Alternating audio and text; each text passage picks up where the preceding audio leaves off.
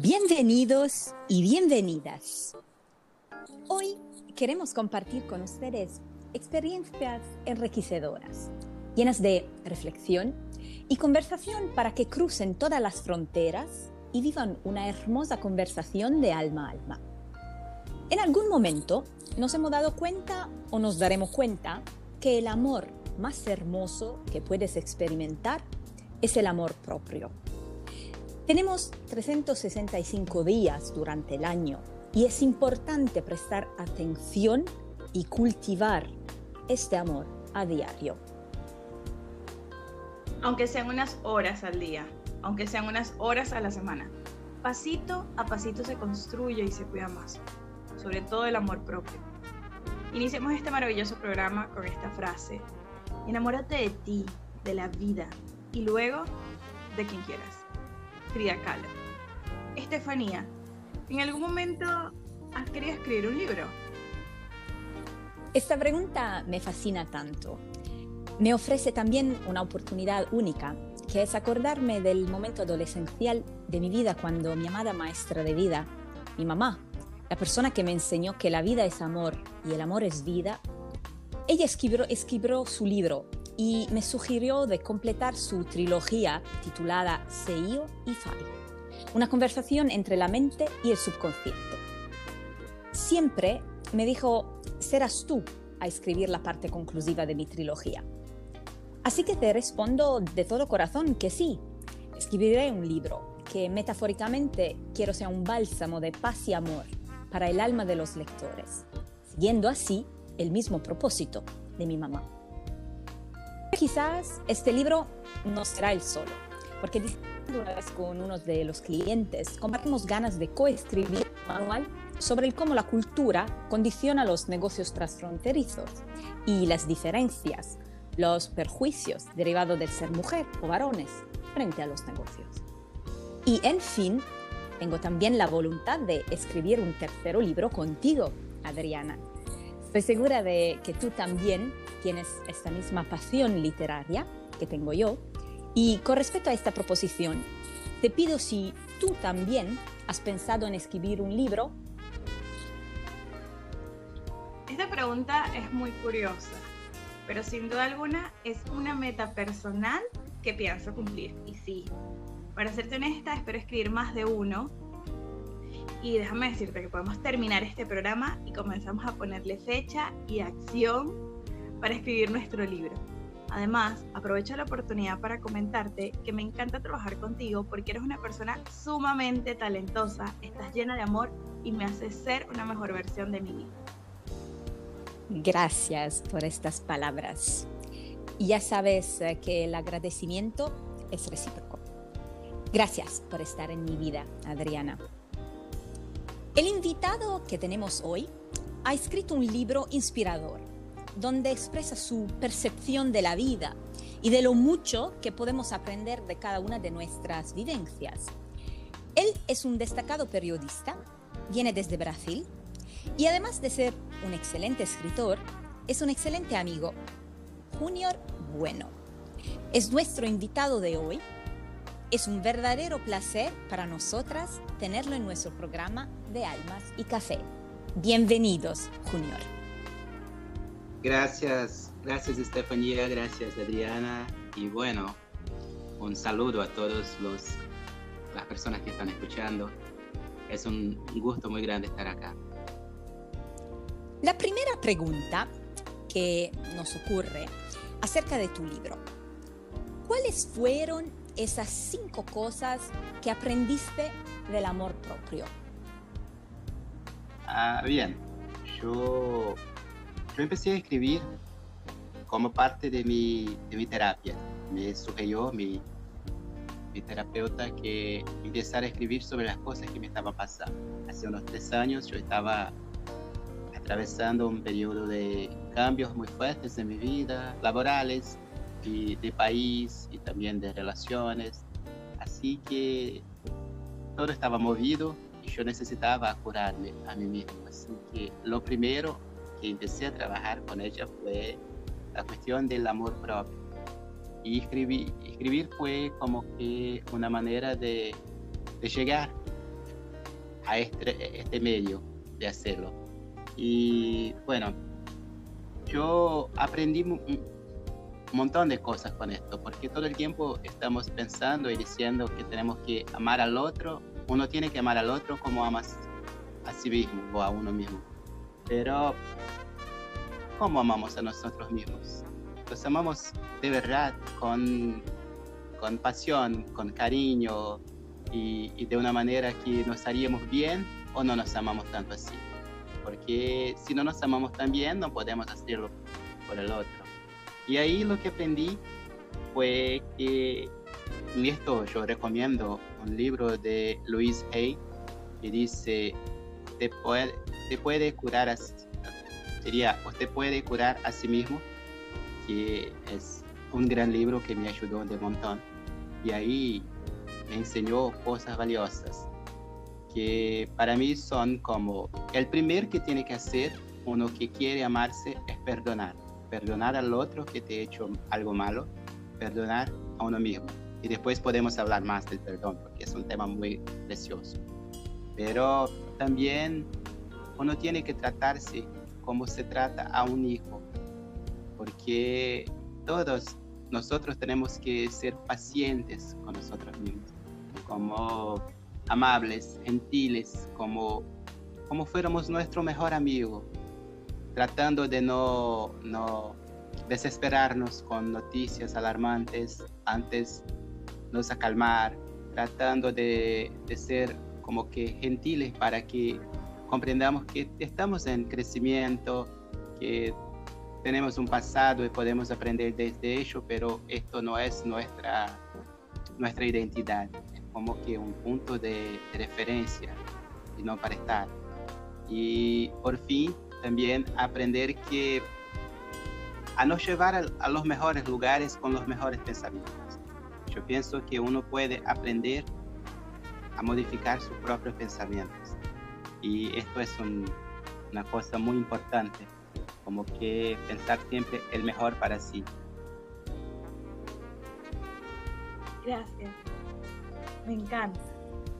Y al iniciar este recorrido de autoconocimiento, también mencionas algunos aprendizajes acerca de otros sucesos de tu vida que te han originado un gran cambio. Entre ellos está el perdón. Y te consultamos, ¿qué fue lo que te inspiró a escribir acerca del perdón? Bueno, lo que me generó un gran cambio de vida fue perdonar, perdonar a las personas yo pensaba que me habían hecho mal y que me debían algo y que me hicieron como sentirme horrible. Así que traté de perdonarlas porque no para decir, mira, no pasó nada, está todo bien, tenías razón. No, un perdón no es para esto. El perdón es para decir, mira, yo siento cosas que no quiero sentir. Siento cosas que me dejan mal. Yo carrego conmigo todo el tiempo, yo, llevo conmigo todo el tiempo una cosa pesada que no es mía, no me pertenece. Así que no quiero más sentir esto, por esto te perdono. La primera cosa que aprendí del perdón que estamos acostumbrados todos a pensar en el perdón como una cosa divina, un sacrificio, una cosa que solamente las personas más nobles pueden tener. Y bueno, sí, Aprendemos esto porque Jesús es el símbolo máximo del perdón. Pero uno perdona no porque es bueno, sí porque es inteligente. Uno perdona porque no tiene que llevar cosas que no son suyas. Así que perdonar es antes decir, no quiero más, desde aquí no quiero más sentir esto y desde aquí no quiero más llevar esto.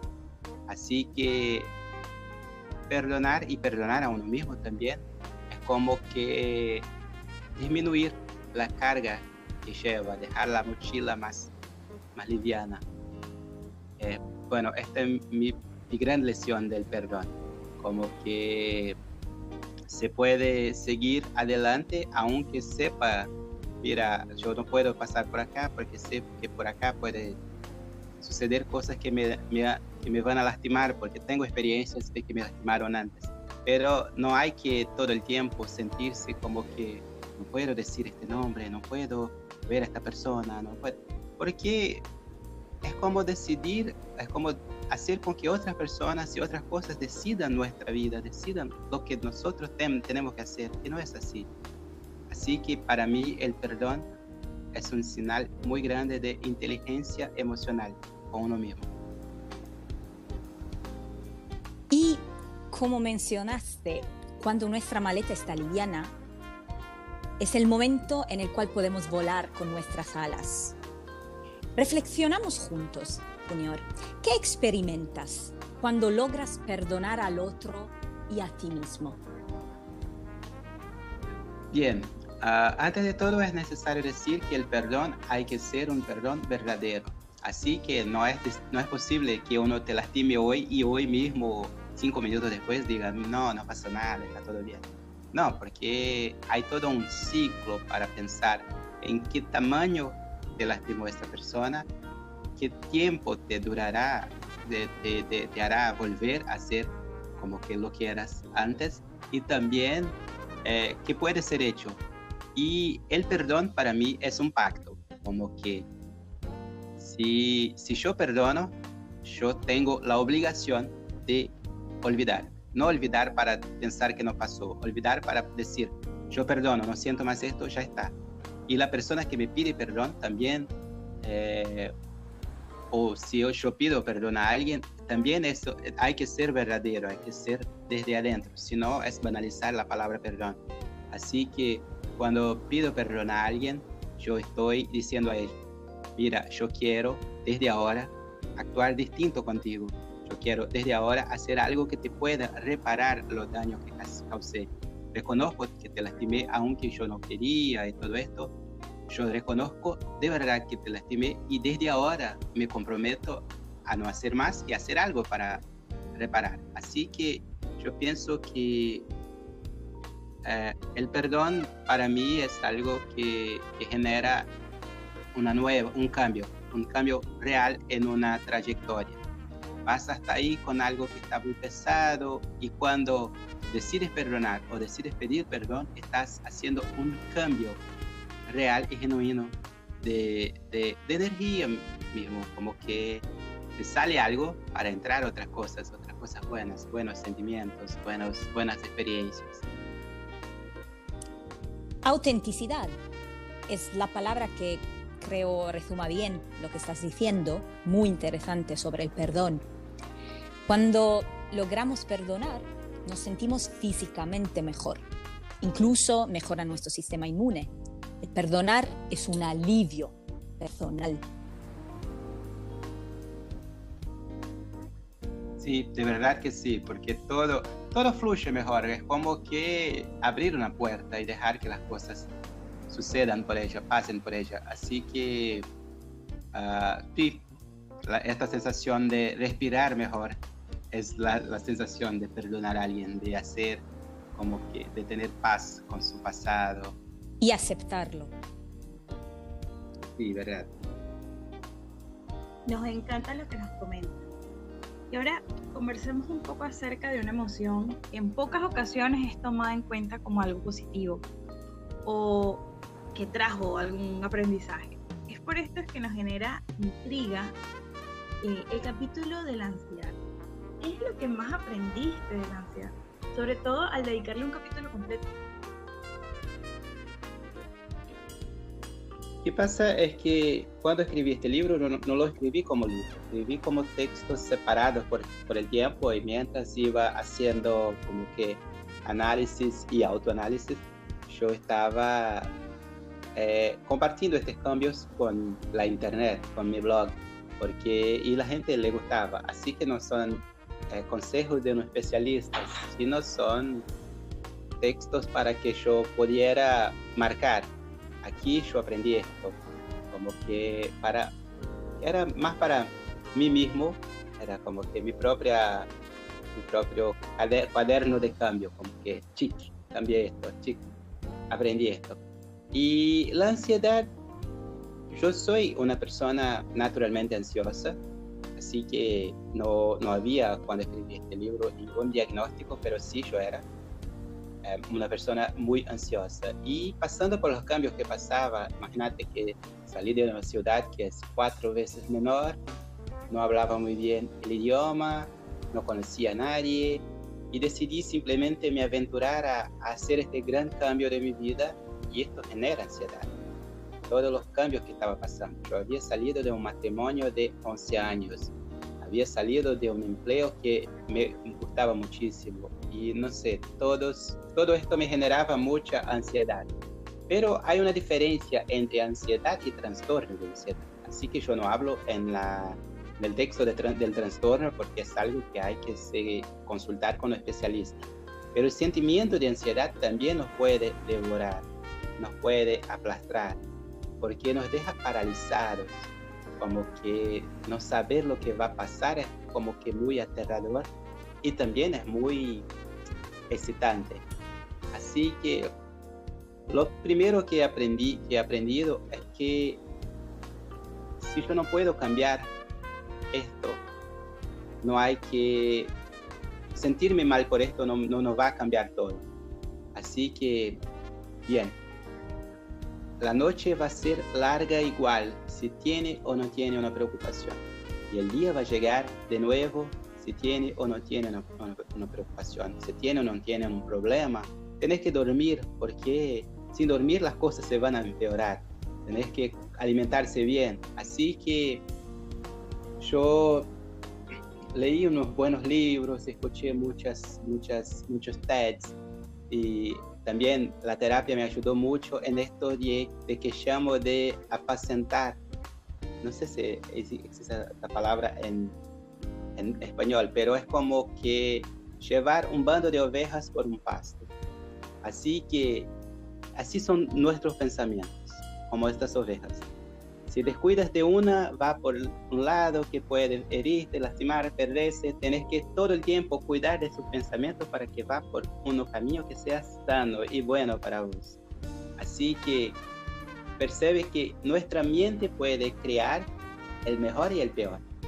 Somos muy buenos en crear el peor, porque todo lo que pensamos creemos que es verdad y creamos, creamos paranoias, creamos como que cuentos en nuestra cabeza de que el peor va a pasar, no voy a sobrevivir, no voy a conseguirlo, no voy a lograr nada en este país, ¿qué estoy haciendo acá? Cuando yo puedo simplemente permitir que las cosas sucedan y mientras sucedan yo actúo, porque tampoco como que armarme en una situación que no sé qué va a pasar puede causarme un estrés que es innecesario para mi crecimiento. Así que lo primero que aprendí de la ansiedad es como que uh, ejercitar, como, como uno que va al gimnasio, ejercitar su cuerpo, ejercitar mi mente, mi mente para que no me, no me engañe todo el tiempo. ¿Cuántas emociones vividas? Te agradecemos por compartirlas. Es también curioso todo lo que comentas sobre las preocupaciones, el dormir con o sin preocupaciones. Tu comentario sobre el alimentarse bien, porque la alimentación, ya lo hemos comentado Adriana y yo en un episodio pasado, es un nutrimiento para nuestro cuerpo y también para, para el alma. Volviendo a la ansiedad, es que la ansiedad es una emoción que se genera cuando nos encontramos en un estado de amenaza y nos permite accionar, incluso crear estrategias, nuevas estrategias que en estado de tranquilidad no se nos hubieran ocurrido.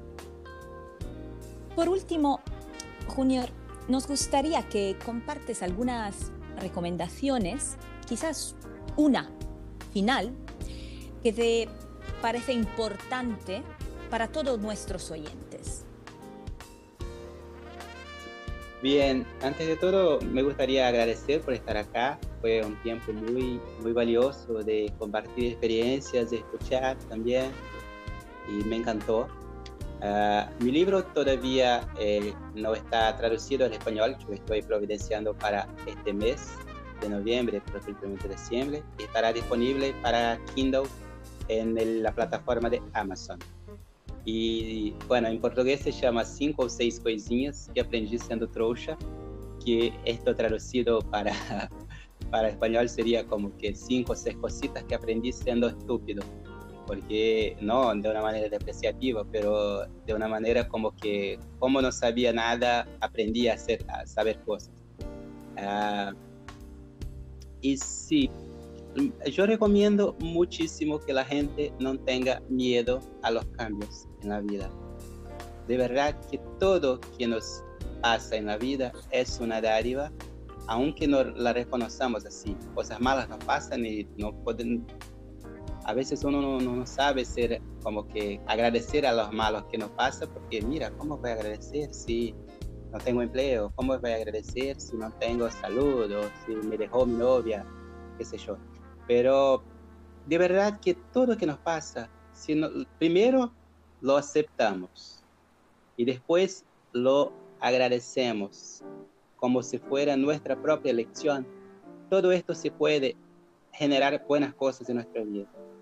Como que yo hoy soy muy grato por lo que me pasó hace unos años, que me dejó este novio, que me echó este empleo, porque los cambios que esto generó en mi vida después fueron tan grandes y tan importantes y hoy yo nos, estoy en proceso de crecimiento y permití crecer gracias, gracias a todo esto que, que me ha pasado. Así que todo que, que, sucede puede generar buenas cosas. Solamente nosotros tenemos que permitir. Uh, yo creo que esta es el principal, la, principal lesión, la principal lesión que aprendí en mi vida, no temer los cambios.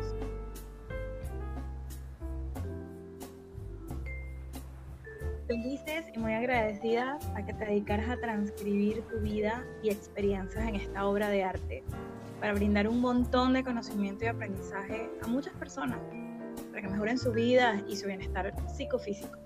Gracias por escribir cinco o seis cosas que aprendí de ser estúpido, como dices tú. Voy a tratar de pronunciarlo en portugués. Cinco o seis cosillas que aprendí siendo troya. Sí, perfecto, su portugués. Como nos comentaste, lo podemos conseguir en Kindle pronto en español también, ¿no? Sí. Es el compromiso para todos nuestros oyentes. Bueno, Junior, muchísimas gracias por tu presencia.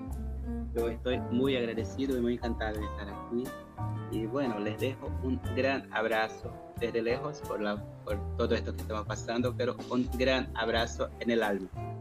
Gracias, Junior. Pueden seguirnos en nuestras redes sociales, arroba almas y café, y por Twitter, arroba cafealmas, o escribirnos a nuestro correo electrónico info.almasycafé arroba gmail.com. Te deseamos, Junior, suceso en la continuación de tu camino de vida y autoconocimiento. Y te ofrecemos también nuestro agradecimiento mezclado con amor y luz para vosotros. Para vosotros.